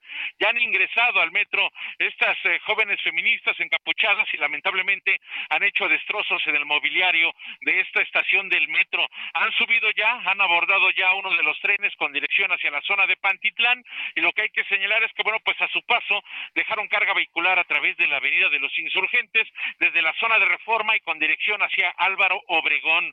Hay que manejar con mucho cuidado, te reitero, estas personas ya han ingresado a la estación del metro, pero aún así todavía hay algunos asentamientos en el sentido opuesto con dirección hacia la zona de San Cosme. También hay que tener calma a la altura de reforma. Tenemos un lento cambio de luces en los semáforos, esto con dirección hacia la zona de Puente de Alvarado. Jesús Martín, la información que te tengo.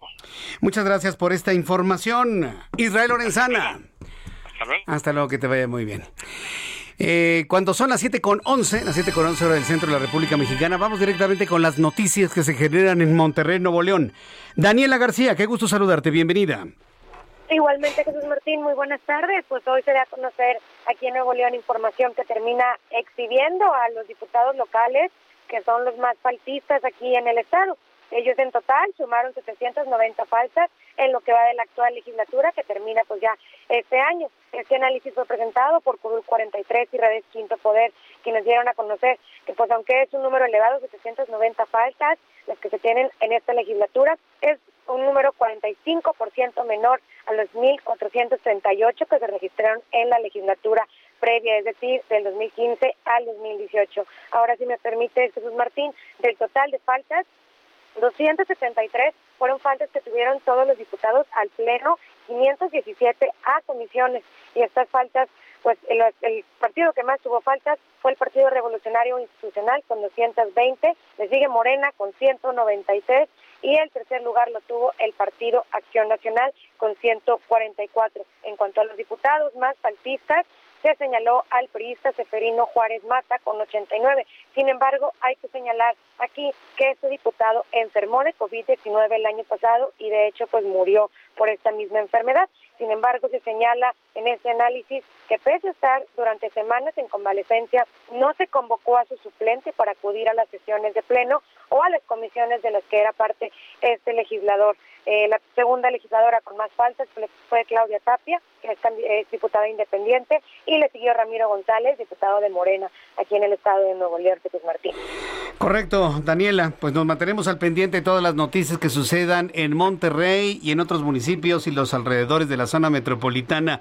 Saludos, Daniela. Y qué bueno que ya está bajando un poquitito el calor, ¿eh? Va, va a bajar para mañana un poquitito el calor. Hay que disfrutarlo, Daniela mucho más soportable, Jesús Martín, en comparación con los 40 grados de principios de esta semana. Sin duda. Daniela, un abrazo y saludos para todo el gran equipo allá en Monterrey. Estamos muy pendientes, muy buenas tardes. Buenas tardes, Daniela García, periodista del Heraldo Media Group y a nivel nacional usted la escucha. Más adelante voy a platicar con Atahualpa Garibay. Atahualpa Garibay, nuestro corresponsal en Tijuana. ¿Sabe qué es lo que van a hacer en Tijuana? Súbale el volumen a su radio. Tendrían que hacerlo prácticamente en todo el país. Van a revisar en Tijuana y en otras partes de Baja California la estructura de los puentes vehiculares. Después del niño ahogado, ¿cómo, cómo dice el dicho? Después del niño ahogado se tapa el pozo. Bueno, pues en México están tapando los pozos se están anunciando revisiones a puentes vehiculares, a transporte público elevado, todo lo que esté en algún tipo de estructura que en un momento dado pudiese colapsar si no se le da el mantenimiento adecuado. Bueno, en, Tijuana van a revisarlo y al ratito con Atahualpa Garibay le tendré todos los detalles. Mientras tanto, ¿cómo cerramos el día de hoy en materia de economía y finanzas? Héctor Vieira.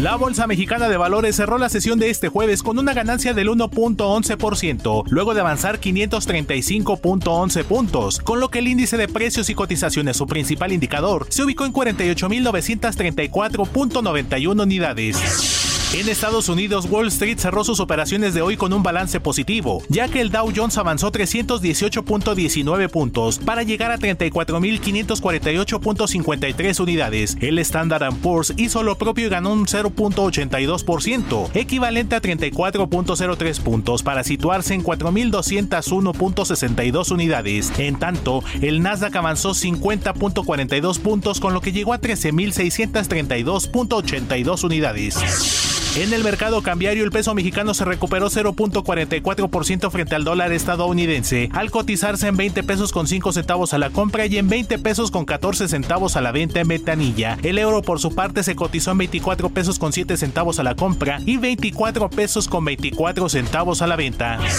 El Instituto Federal de Telecomunicaciones dio a conocer que desde el inicio de la presente administración federal, el servicio de Internet fijo bajo la modalidad de single play se encareció hasta 15%, al pasar de un costo promedio mensual de 339 a 390 pesos por consumidor. La directora de análisis económico de Banco Base, Gabriela Siller, advirtió que Estados Unidos puede imponer aranceles a México luego de que petroleros estadounidenses acusaron a nuestro país de violar el TEMEC y discriminar a sus inversionistas. El Banco de México reveló que durante marzo el crédito empresarial que otorga la banca comercial registró una caída anual de 16.47%, lo que representa la mayor caída desde 2004, año en el que comenzó este registro. Luego de tres días consecutivos a la baja, el Bitcoin cortó este viernes su racha negativa y se cotizó en 58.170 dólares por unidad, lo que representa una recuperación del 4.99% con respecto a su valor alcanzado el día de ayer. Informó para las noticias de la tarde Héctor Vieira. Gracias por esta información, Héctor Vieira. Te agradezco mucho, ¿eh? Gracias por eh, eh, toda la información de economía y finanzas. Son las 7.16, las 7.16 horas del centro de la República Mexicana. A ver, ya le informé a usted que, que el Movimiento de Regeneración Nacional rechazó, para quienes no lo escucharon en la primera hora, rechazó la conformación de una comisión investigadora por la tragedia de la línea 12 del metro. Lo estaba proponiendo la oposición, varias propuestas, y Morena dijo no, que porque eso es política carroñera. Pero en la realidad se está, perdón usted, se está perfilando en estos momentos se está eh, perfilando en estos momentos una investigación hacia varios personajes, tres en particular. Me da mucho gusto saludar a través de la línea telefónica Raimundo Sánchez Patlán. Él es subdirector editorial del Heraldo de México analista político, columnista del Heraldo de México, con su columna Periscopio, que yo le invito a que siempre lea Periscopio todos los jueves. Estimado Raimundo Sánchez Patlán, gusto en saludarte, bienvenido, muy buenas tardes. Mi querido Jesús Martín, qué gusto saludarte a ti y a todo el auditorio de Heraldo Radio en este programa de los más escuchados del país. Muchas gracias, mi querido Ray. A ver, tú, tú con tu periscopio ya pudiste observar por dónde va a ir la investigación. Muchos pensábamos que tendrían que ser con jefes de gobierno del pasado y presente, pero ¿por, por dónde estás viendo que se va a dar la investigación de las responsabilidades de lo ocurrido en la línea 12, Ray? Así es, Jesús Martín, antes que nada hay que decir que en efecto esto no fue un accidente, sí. como se ha mencionado, sino que fue un asunto de negligencia, esta pues lamentable tragedia en la línea 12 del metro, la mal llamada Jesús Martín Línea Dorada, que ya hasta ahora cobró la vida de 25 personas, fue un asunto de negligencia, por supuesto, y el trabajo de las autoridades está en dos asuntos. Uno, saber qué ocurrió exactamente, es decir, por qué se desplomó esta estructura y estas ballenas pues eh, pues colapsaron en la noche del pasado lunes. Y la otra, y la más importante, es quiénes son los responsables de esta noche negra, quizá la más negra de las noches para el sistema de transporte colectivo Metro y para la Ciudad de México. Y bueno, eso no, no es que uno sea profeta, nada, pero hay tres personajes, Jesús Martín, que van a ser parte fundamental de la investigación eh, sobre estos hechos. Uno es Miguel Mancera, ex jefe de gobierno y actual coordinador del PRD en el Senado, y los exdirectores del Metro, Joel Ortega Cuevas y Jorge Gaviño, quien es vicecoordinador del PRD actualmente en el Congreso Capitalino. ¿Por qué van a ser ellos tres, Jesús Martín? Bueno, pues porque el canciller Marcelo Ebrard, quien fue jefe de gobierno previo a Miguel Mancera, y fue también eh, el autor de la construcción de esa línea, eh, pues se enfocará en demostrar que su responsabilidad en la obra concluyó el 8 de julio del 2013.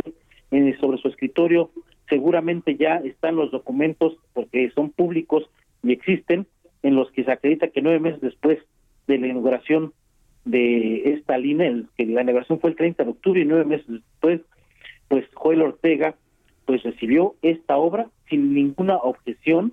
También hay documentos, Jesús Martín, que indican que el 11 de marzo de 2014, estamos hablando ya de la administración de Mancera, eh, pues se suspendió la operación por órdenes del jefe de gobierno de 11 estaciones por presuntas fallas, aunque se presume que hay pruebas de que las empresas Sistra y TSO revisaron la línea sin detectar irregularidades en la trave que colapsó el lunes. De hecho, yo tengo el documento eh, donde Sistra menciona que no hay ningún riesgo y no encontró ninguna irregularidad en la pues en la construcción de esta obra. Eh, luego, eh, tras casi 21 meses de haber estado cerrada esta, estas 11 estaciones, el 29 de noviembre del 2015, ya siendo Jorge Gaviño el director del metro, se reabrieron las 11 estaciones suspendidas y Gaviño pues dio la garantía de que iban a funcionar al 100% y tampoco hay estudios, al menos públicos, que mencionan irregularidades en la en la obra civil. Eh, incluso este informe que presentó CISTA al gobierno capitalino eh, detalla que el comportamiento de las instalaciones era normal y no existía riesgo, así lo dice, de desarrollo migratorio bajo el paso de los trenes y pues Ebrard también podrá acreditar que los primeros reportes sobre fallas en la parte elevada de la línea 12 aparecieron Jesús Martín tras el terremoto del 19 de septiembre de 2017 eh, y ahí pues todos sabemos desde el dominio público que Jorge Caviño, entonces director del metro, ordenó reparaciones como apuntalamiento de traves, inyección de resinas, etcétera, etcétera, y pues se volvió a quedar eh, supuestamente en óptimas condiciones esta línea. Y sobre todo Jesús Martín, amigos del auditorio, algo que va a jugar muy muy en contra de estos tres personajes es que recordemos que son eh, pues de los pocos que han renegado de este proyecto político que se instaló en la presidencia de la República desde 2018. Eh, los tres pues no le quisieron entrar a la llamada cuarta transformación y eso Jesús Martín va a jugar eh, pues por supuesto que en contra de esos tres personajes. Vaya, bueno, pues este, los que fueron señalados en un principio parece que la libran entonces, Ray. Vamos a ver qué quedarían las investigaciones, pero los documentos públicos parece que van a apuntar hacia ellos. Y como pues López Obrador lo ha dicho siempre desde que fue jefe de gobierno, a los amigos justicia y gracia y a los enemigos justicia secas, una máxima cuarista que seguramente se va a, aplicar en este caso. Justicia y gracia y a los otros solo justicia. Mira qué interesante. a secas. Y a secas, ¿eh? Sí, ya, ya secas. Me gustó mucho tu análisis, Ray. La verdad es que es, muy interesante todo lo que vamos a observar. Ojalá y, verdaderamente, ojalá y verdaderamente conozcamos en este país al responsable de ese multihomicidio. Muchas gracias, Raimundo Sánchez Patlán. Te mando un gran abrazo. Gracias, Ray. Que te vaya muy bien. Fuerte abrazo. Raimundo Sánchez Patlán, lo invito para que siempre lea Periscopio en el Heraldo de México.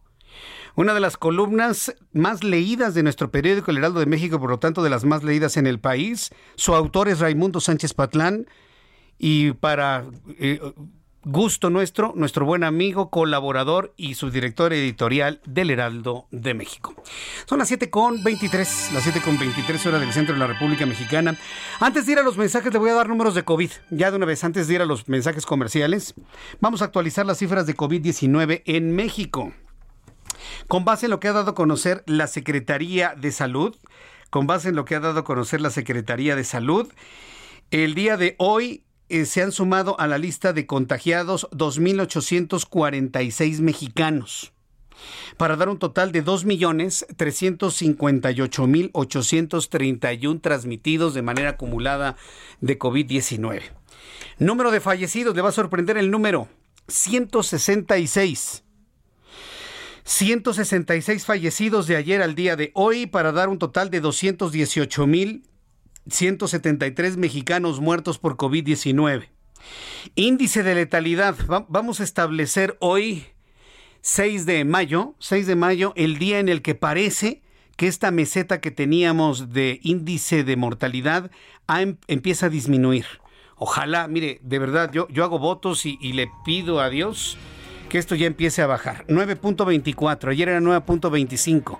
Estuvimos en una meseta, es poquitito, ¿sí? Pero estadísticamente, estadísticamente ha empezado un descenso en el índice de letalidad por COVID-19. Yo, yo deseo que esto se mantenga de manera constante para que de esta forma salgamos de este castigo de esta pandemia lo antes posible. ¿Con qué objeto? Que podamos mantener nuestra mente ya en otras cosas, porque tenemos que salvar a México. Definitivamente. Voy a ir a los anuncios. Al regreso le tengo más información eh, aquí en el Heraldo Radio, más entrevistas. Voy a platicar con Kenia López Rabadán, vicecoordinadora del PAN en el Senado de la República, para que nos diga qué pasó. ¿Por qué no va a haber comisión investigadora de la línea 12 del metro? Voy a ir a los anuncios y regreso con esto. Y le invito para que me escriba a través de Twitter, arroba Jesús Martín y a través de YouTube en el canal Jesús Martín MX. Escuchas a Jesús Martín Mendoza con las noticias de la tarde por Heraldo Radio, una estación de Heraldo Media Group. Heraldo Radio.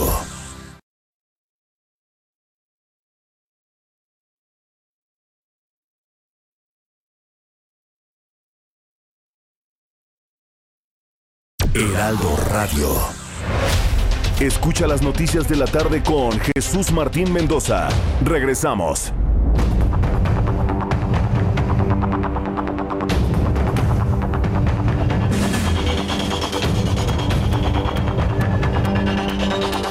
Son las siete y media, las 19 horas con 30 minutos, hora del centro de la República Mexicana. Escucha usted el Heraldo Radio. Yo soy Jesús Martín Mendoza y le saludo como todas las tardes en estas frecuencias en toda la República Mexicana. Varias personas del chat.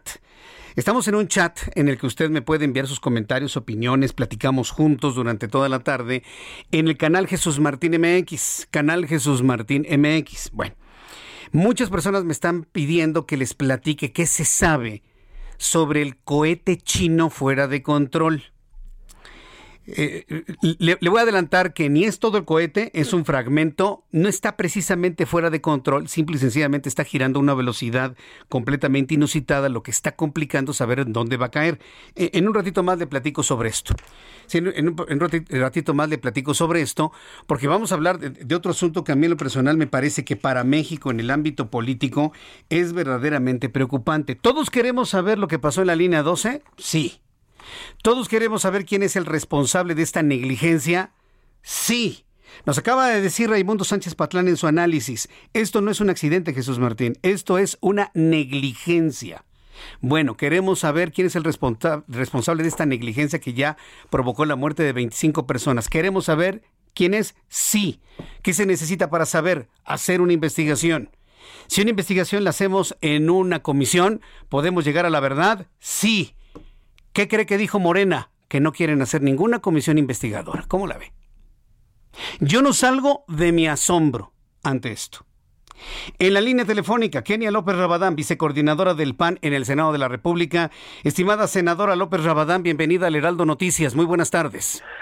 Buenas tardes, Jesús Martín, a ti, a tu auditorio, y efectivamente lo acabas de describir exacto. Todos queremos saber la verdad, todos queremos saber pues quién se robó el dinero, en dónde están los contratos, quién es el responsable, es un responsable de la obra o es un responsable del mantenimiento o de ambas cosas, quién es el servidor público que tendría que pagar por esto que bien dices es una negligencia, pero yo te diría es una negligencia criminal porque ha costado la vida de personas, porque hay 25 familias hoy en luto a propósito de esta lamentable tragedia, porque hay personas que están eh, lesionadas, luchando por su vida en este momento y no hay un responsable, no hay una autoridad que se le pueda señalar como responsable en medio de esto que pareciera está pues cuerpeado, ¿no? Acompañado, eh, solapado desde el gobierno federal, pasando por los legisladores, diputados y senadores de Morena.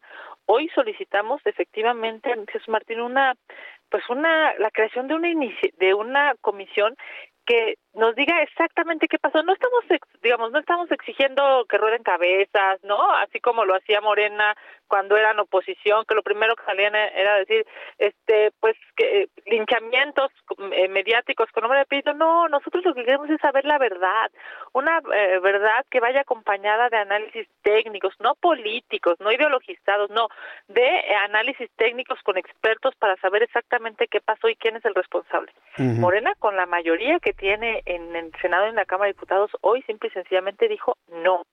Es increíble. Nos costó muchísimo trabajo que se pudiera debatir el tema, se logró debatir y simple y sencillamente le dan la espalda pues a la justicia, a la verdad y por supuesto a las víctimas que hoy están pasando temas eh, en términos de luto o en términos de sufrir en un hospital o en su casa por estos hechos.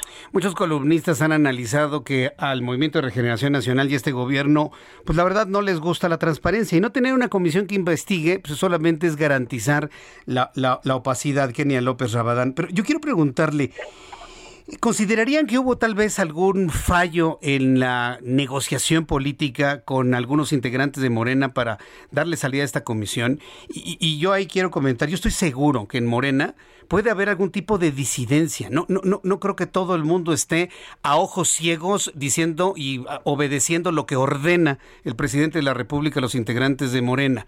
¿Había posibilidad de negociar políticamente? ¿Había posibilidad de negociar con los integrantes de Morena para haber obtenido un sí a esta comisión? ¿O prácticamente era un asunto perdido, Kenia? No, hay una, hay una cerrazón, hay una obnubilación, hay como un digamos, como una banda en, los ojos que no les permite ver la realidad. Ni siquiera querían debatir el tema. Imagínate nada más que, que sesionara el Congreso mexicano, estamos en comisión permanente, esto es, están sesionando juntos diputados y senadores y ni siquiera querían abordar el tema. Yo no daba crédito a lo que estaba pasando el día de ayer, en, digamos, en términos de la negociación, incluso del orden del día. Yo cuando me dijeron que no digamos que no había intención de abordar el tema, decía, ¿cómo, cómo puede ser posible? ¿no? ya no digas tú que aprobaran algo, ni siquiera querían abordar el tema. Eh, yo creo que están, digamos, obsesionados por dos cosas. Primero, por no, eh, digamos, no tocar ni con el pétalo de una coma ni a Ebrar, ni a Sheinbaum, ni a Mario Delgado, o sea, no, no los quieren tocar para nada, ¿no? Y segundo, porque la verdad es que las encuestas no les están siendo favorables eh, en muchas partes del, del país. Y claramente este tema es un tema que traspasa o trasciende a la Ciudad de México. Estamos hablando de millones de capitalinos que tenemos que usar el metro, que tienen que usar el metro a propósito de, por cierto, la única línea, la única, a ver, hay 12 líneas en la Ciudad de México, 12 digamos, así como ellos llaman los neoliberales, ¿no? Hicieron 11. Este gobierno, los amigos de, de, López Obrador y el gobierno de López Obrador, eh, en, términos de la Ciudad de México, de esos 12 solo hicieron una, y esa una se les cae. Pues claro que es un referente negativo a lo largo y ancho del país en medio de unas elecciones. Pero nosotros decíamos, a ver, no lo politicemos, no lo, esto no se vuelve un tema de grilla, no se vuelve un tema, digamos, eh, de, de ideológico ni de campaña, no, a ver, hagamos una comisión que investigue, no estamos pidiendo algo, digamos, algo más allá, solo que se investigue de manera técnica. Dijeron que no. Es, es increíble. Es increíble, pero a ver, dicen ellos que no, pero la jefa de gobierno ha contratado una empresa noruega para que haga un peritaje Y yo creo que si los noruegos tienen un poquito de más credibilidad que los mexicanos, cosa triste en principio, senadora López Rabadán, si, los eh, noruegos hacen un trabajo pulcro, sin lugar a dudas, pues ellos van a llegar a la verdad. Entonces, ¿qué sentido tiene no hacer una comisión si la si esta empresa noruega va a llegar a la verdad que tal vez ellos buscan negar, senadora? Déjame decirte una cosa, la jefa de gobierno no puede ser juez y parte ella también es una probable responsable de esta negligencia criminal. Por eso es que nosotros decíamos que no sea de partidos, que no sea de personas, que sea de técnicos, que sea una comisión plural, integrada por todos los grupos parlamentarios, sí, pero que esté allegada de información técnica, en donde no sea ni el linchamiento de nadie, pero tampoco solapar una negligencia criminal. Es claro, pues, que eh, obviamente tienen la mayoría de los votos, se los dio, digamos, la ciudadanía el, el 2018 en esta elección, tienen más de la mitad del Senado y de la Cámara de Diputados, pero lo que no tienen es ética, no tienen moral, porque esto debió de haberse aprobado, más allá de los resultados debió de haberse aprobado por algo muy elemental. Estamos hablando de una de las peores tragedias en esta ciudad. Y simplemente ellos que han gobernado más de 23 años esta capital, simple y sencillamente dicen no, no a la verdad, no a la justicia, no a una comisión de investigación, no a que comparezca Marcelo Ebrard en el Congreso mexicano, no a que un grupo técnico le dé al Congreso de la Unión informes claros de una investigación todo, a todo eso, hoy Morena y sus aliados dijeron no. Yo pedí una votación nominal. ¿Qué significa eso, Jesús Martín? Con nombre y apellido, quiénes votaron a favor y quiénes votaron en contra. He subido esa tabla de votación a mi Twitter y a mi Facebook. Es increíble que hoy se atrevan a cobrar el sueldo de hoy esos legisladores que no fueron capaces de hacer nada por este país y nada por esta ciudad. Sí, recordarles que la gente afectada y la gente muerta es la gente más amolada de la Ciudad de México y seguramente muchos de ellos votaron por ellos, seguramente. Pero bueno, a ver, yo, yo, lo que quiero aquí plantear es que a mí me sorprende cómo se ha intrincado la serie de nombres con posibilidades de responsabilidad. Al principio se hablaba de Marcelo Ebrard, luego se señaló a la jefa de gobierno, vaya, por uno haber sido uno jefe de gobierno anterior y en funciones. Eh, hoy ya leo nombres como Jorge Gaviño, que ha sido un hombre exdirector del metro que ha colaborado en los medios de comunicación dando su opinión técnica de lo ocurrido. Ahora ya lo están señalando. Joel Ortega, se habla de Miguel Ángel Mancera. Pero senadora, ¿por qué no se empieza por lo por lo primero, que es señalar a la actual directora del metro. nadie menciona a Florencia Serranía. ¿Por qué es eso? ¿Por qué nadie se centra en Florencia Serranía? Déjame decirte que además, nosotros hoy hemos dicho que por ética ella debería renunciar al cargo. Ella debería de renunciar para que se haga una investigación objetiva, porque regresamos, no puede ser juez y parte, no puede estar adentro digamos, de la administración y tratar de saber la verdad. Hay un claro conflicto de interés en Florencia Serranía. Todos sabemos, pues, que ella de una u otra manera está adentro de sus empresas y adentro del gobierno es claro que este, este gobierno eh, decía que iba a haber una transformación. ¿Recuerdas? Esa era, digamos, ese era el discurso. ¿Cómo va a haber una transformación si están metidos hasta el tuétano en términos de empresas y de decisiones gubernamentales? Si no quieren citar a comparecer a los involucrados, si lo que quieren es generar cortinas de humo con un montón de nombres, pero que no están llegando a una sola conclusión. Hoy lo que está viviendo la Ciudad de México de verdad es lamentable. ¿A quién le van a echar la culpa? Hoy sí no tienen a nadie, ¿no? Pues siempre, siempre, ah, bueno, pues el gobierno de tal, el gobierno de cual. Hoy no, porque siempre, digamos, desde 97 han gobernado ellos, ha gobernado López Obrador o sus amigos. Es increíble la manera en la que respalda, cuerpea, solapa la corrupción de esta ciudad. Hoy a, mí me sorprendió, me ha sorprendido eso, que se han hablado de nombres del pasado y, y nadie se centra a averiguar la responsabilidad del actual director del metro, bueno, directora del metro y su responsabilidad para los flujos de, de, mantenimiento hacia esa zona. A mí me sorprende que ni siquiera se le toque con el pétalo de una coma, como, como usted bien dice, Kenia López Rabadán. Pues bueno, vamos a estar atentos de cómo, cómo va a fluir esto. Ojalá y la, la empresa noruega entregue resultados certeros y que no nos quedemos como al principio, ¿no? Sin nada. Pero lo que es concreto para la clase política es que hoy por hoy no hay ceses, no hay renuncias, no hay señalamientos, no hay nada, no hay responsables. Y a 72 horas de lo ocurrido, eso me parece completamente inaudito, senadora. Claro, no están ayudando a las víctimas ni a sus familias. Hemos visto los testimonios de mujeres, de hijos, de, eh, pidiendo, vamos, no les han ayudado ni en términos médicos, ni en términos de medicinas, ni en términos funerarios. No tienen, no tienen alma. Este gobierno es inhumano todo lo que dijeron que iban a corregir, no solamente no lo han corregido, sino lo han empeorado. Pero a seguir, por supuesto, a seguir exigiendo justicia porque México lo necesita y esta ciudad capital también. Y lo denunciaremos ejerciendo nuestra libertad de expresión, aunque al presidente no le guste. El martes nos calificó de todo, que éramos oscurantistas, que éramos lamentables, que estábamos en el momento más oscuro del periodismo. Pues Kenia López Rabadán, gracias por participar en este momento oscuro del periodismo, en donde todavía podemos decir las cosas como son. Muchas gracias, Kenia López Rabadán. A seguir exigiendo. Un abrazo, bonita tarde. Abrazo, bonita tarde. La senadora Kenia López Rabadán. La, verdad es que es, increíble lo que, lo que está sucediendo. ¿sí? Cancelar una comisión investigadora.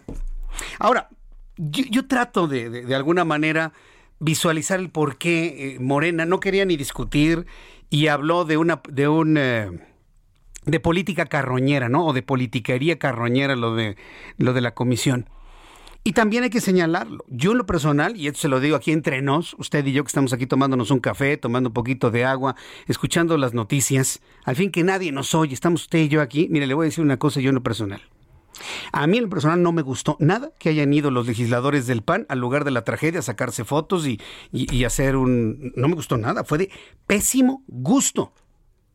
Y mire que dentro de esos hombres y mujeres que se fueron eh, a tomarse fotos en la tragedia y hacer denuncias y demás, había buenos amigos míos, gente que respeto y que considero que son gente de bien, pero les ganó, les ganó la, la desesperación de mostrar a la opinión pública el resultado de una negligencia. A mí el personal no me gustó. En lo más mínimo que los panistas se hayan ido a parar en el momento de la tragedia. No ha abonado en nada. Nadie les ha aplaudido eso. Es un terrible y espantoso error, señores. Un error que provoca un enojo en esta clase política y que trae en consecuencia decir no a una comisión de la verdad vamos con nuestro compañero Rogelio López, que nos tiene los detalles de un operativo antidrogas. ¿En dónde ocurre este operativo? Adelante, Rogelio. Hola Jesús Martínez, un placer saludarte a ti y a todo el auditorio. Nos encontramos exactamente en la calle de Oriente 8, en la colonia Cuchilla del Tesoro. En este momento se está llevando un importante operativo por parte de lo que es Gary, la Secretaría de Seguridad Ciudadana, Policías de Investigación, asimismo la Guardia Nacional. Este operativo, bueno, pues está cateando un domicilio. Al momento pues eh, alrededor de 50 elementos efectivos policíacos están resguardando esta zona. Y bueno, pues te comento, eh, fuertemente armados, estamos hablando de pues elementos que están bajando completamente de una camioneta negra, están bajando equipo. Y bueno, pues están entrando a este domicilio eh, pues una reja blanca, un portón blanco. Y bueno, pues al momento salen, entran y bueno, pues hay mucha movilización te comento elementos de la Guardia Nacional un poco sensibles hacia lo que es la prensa. Somos eh, el único medio que estamos aquí al momento y bueno, pues con ellos se está desarrollando este operativo bastante eh, importante lo que está sucediendo aquí en la colonia Cuchilla del Tesoro en la alcaldía Gustavo Madero Jesús Martín. Bien, gracias por la información, Rogelio López. Estamos pendientes y hasta el próximo reporte. Hasta el próximo reporte. Muchas gracias. Saludos a todos nuestros compañeros, a todos mis amigos que nos están escuchando, viendo, mandando mensajes a través de YouTube, en el canal Jesús Martín MX. En el canal Jesús Martín MX me envían algunas imágenes de lo que estamos transmitiendo en YouTube en este momento. Muchísimas gracias por estar presentes. A todas las personas que nos están saludando. Gracias a José Alfredo Hernández, Alejandro Gómez. Ah, dice, a mí me pareció un acto de falta de reacción de presidencia. Una de las cosas que se han estado señalando es la falta de sensibilidad del presidente de no haberse parado ahí en la zona del desastre. Ah, mire, yo creo que no era urgente, la verdad, digo, tampoco era necesario, tampoco hay que ponerlo en ese nivel de importancia. ¿eh? Yo pienso que tampoco hay que rasgarse las vestiduras. es que el presidente no se paró. Y, de verdad, se lo digo así con toda franqueza, y si no se paró. No, no. Entonces, cuando faltan 13 minutos para que sean 13 minutos para que sean las 8 de la noche. Continuamos con la información aquí en el Heraldo Radio. En unos instantes tendremos a Roberto San Germain. Antes, rápidamente, rápidamente decirles que el Pentágono está previendo que un cohete chino vuelva a entrar a la atmósfera de la Tierra el sábado. Eh, los chinos enviaron un cohete para llevar los primeros implementos para la construcción de su propia Estación Espacial Internacional. Uno de los fragmentos de una de las, de, las etapas de despegue del, del cohete eh, se quedó fuera de control. ¿Qué es quedarse fuera de control? El no saber por la velocidad que lleva el lugar exacto del impacto. Este fragmento podría caer no en cualquier lugar de la Tierra. Ya se sabe que puede caer o en el hemisferio, en la parte cercana al hemisferio norte, cerca de Canadá, o podría caer en el hemisferio sur, al sur de Australia. ¿Dónde va a caer? No lo saben. ¿Cuándo va a caer? Posiblemente el sábado. Así que las personas que me están pidiendo que ese fragmento caiga en algún lugar específico del centro de la Ciudad de México, temo decirles que no va a suceder, no va a caer en México. ¿Sí? Para las personas que en broma o en serio están pidiendo que caiga en algún lugar del centro de la ciudad, no, no, no va a caer ahí. Va a caer o más hacia Canadá o al sur de Australia.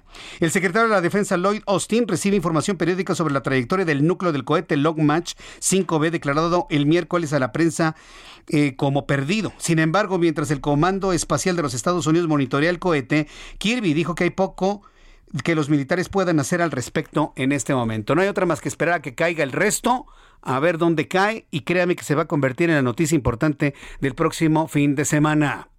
Roberto San Germain, con toda la información deportiva. Me da mucho gusto saludarte. Ah, el, mío, el, gusto es mío, mi querido Bienvenido. Buenas tardes, buenas tardes a la gente que nos Buenas tardes, sí. a toda la gente de tus redes sociales.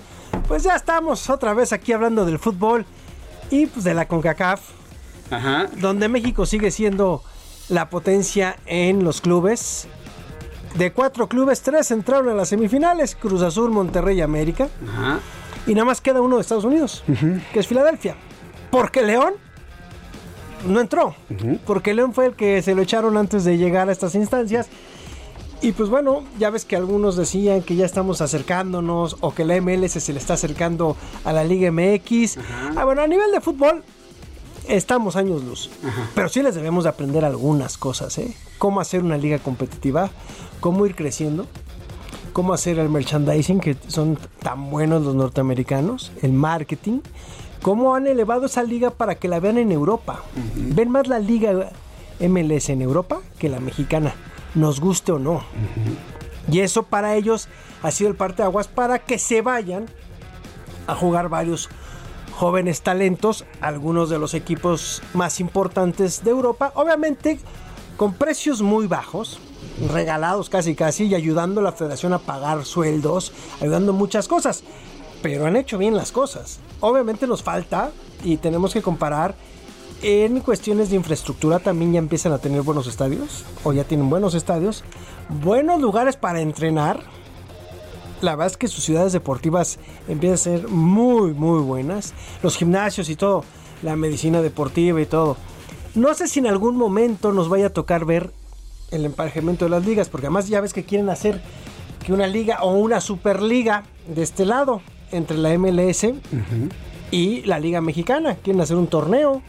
Esa es la idea que tienen. Entonces, vamos a ver. Pero por lo menos hay tres equipos mexicanos que van a luchar por el título. No más falta que Filadelfia le gane a América. Y vaya a la final contra el que gane de Cruz Azul y Monterrey y le gane a los tres mexicanos, ¿no? Obviamente porque sí, claro, porque ellos están contra América y Cruz Azul se enfrenta a Monterrey. O sea, puede ser que elimine a América y en la final se enfrente uno de los mexicanos y le gane. Y el único de Estados Unidos le pueda ganar a los tres mexicanos que quedan, ¿no? Estas son de las situaciones que estamos viendo con nuestro querido fútbol. Ya viene la Liga de la Mediocridad, del repechaje. El equipo de León va a poder meter ya el 50% de público en su estadio, 16 mil personas. No sé si está bien o está mal, pero bueno, ya lo decidieron. Y fíjate que también vamos a ver de la situación de lo que está sucediendo con los Juegos Olímpicos. ¿Qué problemas están teniendo en Japón? Yo, no sé cómo lo van a hacer, pero pues... Mira, hoy salió la nota en que Pfizer y BioNTech, estas dos empresas que se han dedicado a hacer las vacunas, van a apoyar, van a dar las vacunas a las diferentes federaciones internacionales. ¿Las van a dar o las van a vender? No, no, se las van a dar a los comités olímpicos.